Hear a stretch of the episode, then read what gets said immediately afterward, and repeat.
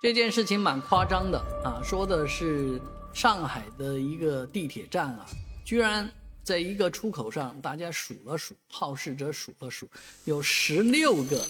摄像头，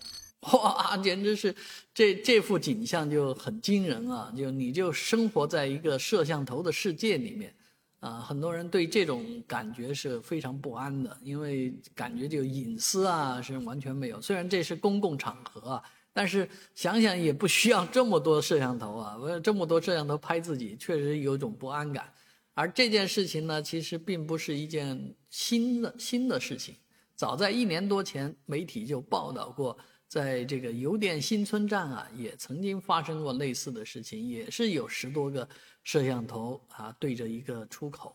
啊，那地铁方面的解释是新旧设备的这个过渡期啊，旧设备没拆，新设备刚装上去，所以会发生这样的事。但是好事者跑到邮电新村去一查呢，发现以前的旧的摄像头也没拆呀，当然有拆掉的痕迹在，但是还是那么多摄像头。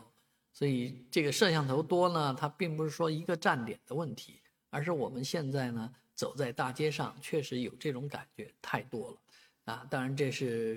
科高科技发展到今天啊，它的一个结果啊。而我们小区里面连道闸都有好几种啊，有街道上给装的，有小区物业装的啊，所以很多事情呢，啊，你都搞不清楚是怎么回事但是为什么会有这么多呢？啊，它的效率如何呢？它对老百姓的生活影响？是有正向的作用还是负向的作用呢？这值得大家思考，也欢迎您一起在我的视频下方一起讨论。